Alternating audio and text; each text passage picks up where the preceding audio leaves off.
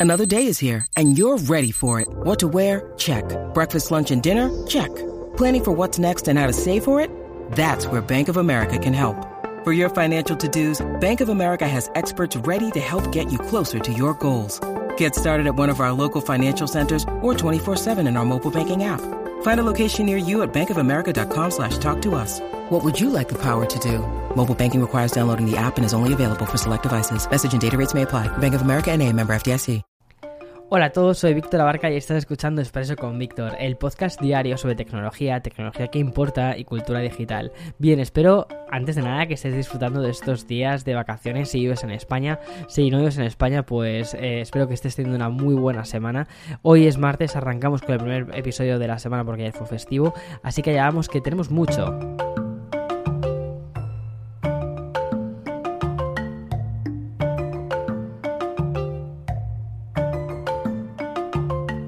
Espero que hoy más que un expreso te hayas preparado casi una especie de café largo porque eh, va a ser un poco como el episodio que grabé el viernes, que también fue un episodio bastante larguito, porque las noticias, o el episodio mejor dicho, va a estar protagonizado por TikTok, también va a haber bastantes cosas sobre NFTs y sobre una de las casas de subastas más importantes del mundo que se ha metido en NFTs. O sea, la cosa está yendo muy, muy, muy en serio.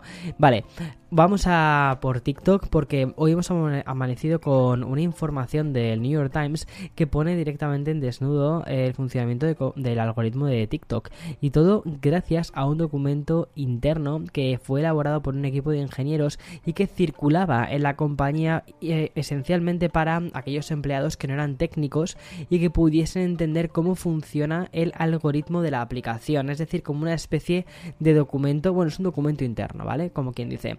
Y todo esto te lo hemos contado de forma mucho más detallada en basin.com por si quieres echarle un ojo y quieres ser la nueva estrella de TikTok. Más que nada para que entiendas un poco cómo funciona la plataforma. A ver, realmente, siendo muy sinceros, tampoco es que se estén desvelando misterios de, del infinito, misterios del universo, pero sí que hay cosas que son interesantes, sobre todo si estás planteándote en crear contenido para TikTok, creo que son cosas que tienes que tener en cuenta. Mira, el documento se llama TikTok eh, algo 101, imagino que algo sea de algoritmo, y el informe básicamente lo que hace es detallar algunos funcionamientos de la empresa, pero sobre todo el funcionamiento en concreto de eso, del algoritmo, que tiene una parte más técnica y también hay un montón de variables que entre las que están, por ejemplo, las variables humanas y también las variables sociales que tiene en cuenta el propio algoritmo. Ahora ya sabemos que el sistema de recomendaciones de TikTok, que considero que es uno de los mejores sistemas que hay, cuenta con una serie de factores basados principalmente en las interacciones, que eso es, es lógico, es el input que los humanos damos al algoritmo. Le decimos así es como trabajamos con tu, o así es como interactuamos con tu plataforma TikTok. Bueno, es decir, básicamente se basa un poco en los likes, en los comentarios y en otros aspectos como por ejemplo si llevan subtítulos, eh, si tienen sonidos, también los hashtags forman parte de la interacción, de la información, perdona, que se recoge de cada publicación. Pero este documento va más allá hasta el punto de explicar cómo el algoritmo tiene en cuenta también las tendencias del ser humano hacia el aburrimiento, la capacidad de atención y la sensibilidad cultural. Este documento interno fija como una especie de objetivo final que es la búsqueda de más usuarios. Sin embargo, lo interesante radica en la táctica establecida para hacer esta búsqueda a través de una especie de doble vertiente basada en dos métricas. La primera sería la retención y el tiempo invertido en la aplicación. Si te estás preguntando la forma en la que TikTok pone una nota a una calificación a los vídeos, básicamente lo hace basándose en tres... Em, inputs, es decir, en tres cosas que, como te decía antes, ¿no? Que las personas que interactuamos con la app hacemos, en tres interacciones, podríamos decir, que son los me gusta, que te comenté antes, los comentarios que tiene cada publicación y el tiempo de reproducción, cuánto tiempo se ha visto cada publicación. Esto es parecidísimo, pero parecidísimo a, YouTube, ¿eh? Una cosa brutal. Y es que al final la, la, publicación de este documento va a ayudar a muchísimos creadores de contenidos. Unos autores que TikTok pone en valor si consiguen publicar clips no solo entretenidos, sino también que estén monetizados. Si quieres conocer, como te decía, más sobre este documento, creo que, o sobre las... Mm, yo considero, es que ya no considero ni siquiera que sea un documento sobre el algoritmo de TikTok, sino considero que son las buenas prácticas de dentro de la empresa de, de, de TikTok para que un perfil se haga más relevante. Creo que es eso, más que nada. Bien, voy a dejar TikTok ya de lado para entrar en una temática que ha estado que ha sido lo que ha eclipsado este 2021 y mm, que está tan apegado al concepto de los NFTs. Y es que desde que Zuckerberg pronunciase la palabra durante la presentación del rebranding de, Facebook, ese tan mencionado metaverso, eso se ha terminado convirtiendo en una especie de, casi día a día dentro de todos los contenidos que estamos publicando. Por eso, hoy quiero contarte en este expreso que Engineered Arts, que es una empresa de fabricación de robots, ha presentado uno que se llama Ameca, que es un robot humanoide que definen de la siguiente forma. Mira, te leo. Dicen, Ameca es el robot con forma humana más avanzado del mundo y que representa la vanguardia de la tecnología de robótica humana diseñada como una plataforma para el desarrollo de la inteligencia artificial. Me parece súper, súper interesante. Lo que te diría es que echases un ojo a un vídeo que hemos publicado en basin.com, donde además vas a poder ver a Ameca. Y es que es increíble cómo este prototipo es, es mucho más expresivo de lo normal, porque ya conocíamos otros robots así humanoides y tal. Mm, y, bueno, pues sí, están muy bien, pero muchas veces dices, bueno, estas expresiones, pues, pues ok. O sea, o te has echado mucho botox en la cara, hija, o no te entiendo.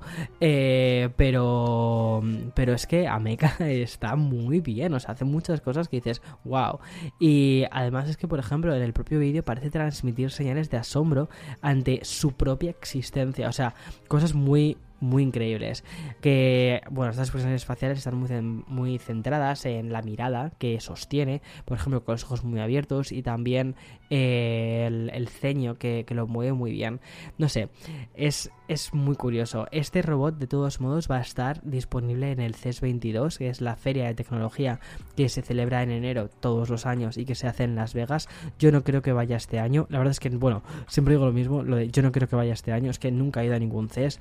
Me invitaron al del 2000, ¿cuándo fue? El del 2020, justo antes de la pandemia. Y dije, uff, no, no voy a ir al CES tal, porque empezaba a escuchar, uy, la pandemia, no sé qué. Y dije, mm, me da un poquito de miedo meterme en un sitio, pum, menos mal que no lo hice.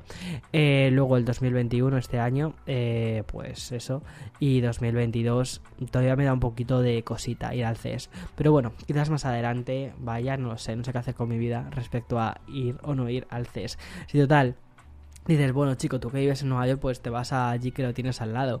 Pero es que, a ver, no, tengas tan, no tienes tan al lado que el vuelo Madrid, o sea, Madrid, sí, eh, Nueva York, eh, eh, CES, que son Las Vegas, es, está lejos. O sea, no es, o sea, que esto, que esto es como si vas, yo que sé, no te iba a decir un Nueva York-Madrid, pero casi. O sea, que no está tan cerca, ¿eh? que es que aquí las distancias son una, barbaridad.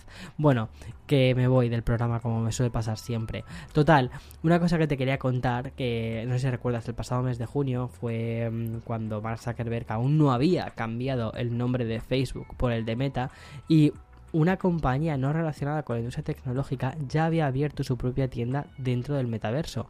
Me refiero a Sotheby's, que es la casa de subastas más antigua del mundo. Bien, em, esta réplica virtual y digital de la galería que tienen ubicada en Londres no fue otra cosa que un un, paso más allá de la apuesta de la apuesta que tiene la casa de subastas por todo lo relacionado con lo digital.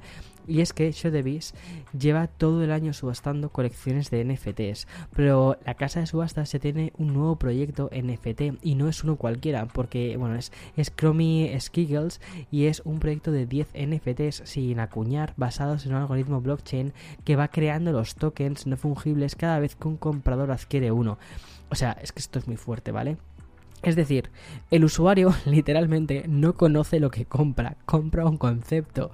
Bueno, los NFTs están ideados por el director ejecutivo de Artblocks, quien ha perfilado una doble lectura muy artística, y es que el concepto de vender los NFTs sin conocer la identidad pretende convertir al comprador en parte de la iteración final de la, de la obra de arte. Así es como lo, lo, lo, lo engloban, ¿no?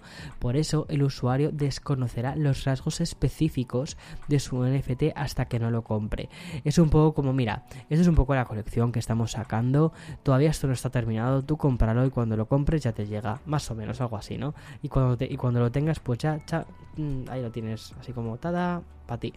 Eh, bueno, la verdad es que esto de, estos NFTs están definidos por una serie de variables artísticas que van desde el espectro de color a la dirección. O sea, más o menos sí que sabes por dónde va a ir el NFT, lo que te vas a encontrar, el JPG que te llevas a casa, pero no del todo.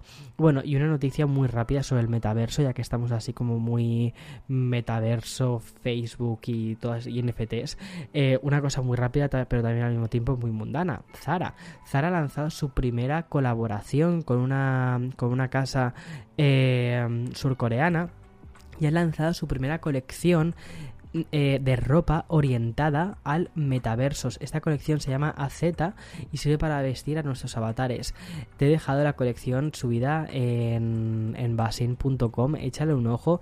La verdad es que hay prendas muy, muy curiosas. A ver, es una colección muy orientada a eso, muy orientada al hype, ¿vale? A crear hype, que es un poco que parece, o sea, parece que estamos viviendo en este mundo de hype. Bueno, y cambio drásticamente de tema, pero antes de hacerlo, voy a dar paso a la publicidad. When you need mealtime inspiration, it's worth shopping Kroger, where you'll find over 30,000 mouthwatering choices that excite your inner foodie. And no matter what tasty choice you make, you'll enjoy our everyday low prices, plus extra ways to save, like digital coupons worth over $600 each week. You can also save up to $1 off per gallon at the pump with fuel points. More savings and more inspiring flavors make shopping Kroger worth it every time. Kroger, fresh for everyone. Fuel restrictions apply. Vale, antes de este, de esta pequeña, de este pequeño corte, te decía que iba a cambiar completamente de tema. Y mm, justo es lo que te es lo que, lo que vamos a hacer. Vamos a hablar de contenido de pago que ayuda a los creadores a monetizar lo que están haciendo. Voy a hablar directamente de Discord y de su nueva función Premium Memberships que de momento se está probando en un pequeño grupo de tan solo 10 creadores. Esta nueva herramienta lo que va a permitir es a los 150 millones de usuarios pagar una tarifa a cambio de acceder a canales y servidores de sus creadores favoritos. Esta, esta interacción entre público general y los creadores había llevado a gran parte de la comunidad a utilizar otras plataformas como por ejemplo Patreon para hacer estas, estas aportaciones. Es decir, tú estás en un canal, estás en una comunidad, te gusta mucho el creador y dices, oye, ¿cómo te pago? Pues te pago a través de Patreon. Bueno, pues ya lo van a poder hacer todo directamente desde la propia plataforma.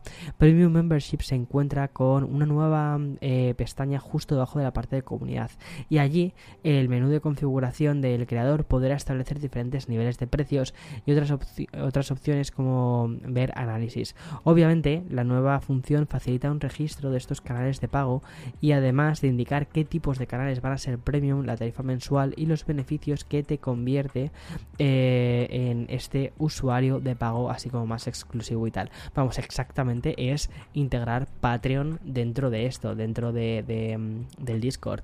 No sé, me parece muy curioso, me parece que es una forma muy buena de rentabilizar el esfuerzo que hacen muchísimos creadores creando estos canales de, de conversación y además una forma increíble de conectar a tu comunidad. Mira, casi esto me da para hacer un podcast de Café con Víctor. Después de hacer el episodio de hoy, a grabar un episodio de Café con Víctor, estoy así como con muchas ganas hoy. Pero, eh, no sé, me da la sensación de que en la nueva vertiente de influencers, ¿vale? Que ya sabes que a mí esta palabra de influencers muchas veces me hace como un poco de uff, influencer, porque ha sido tan mal utilizada por los medios que al final lo que han hecho ha sido romper un término que lleva existiendo desde hace mm, ciento de años, eh, es decir, personas que sirven para comunicar eh, y que tienen una influencia sobre un grupo de población eh, específico.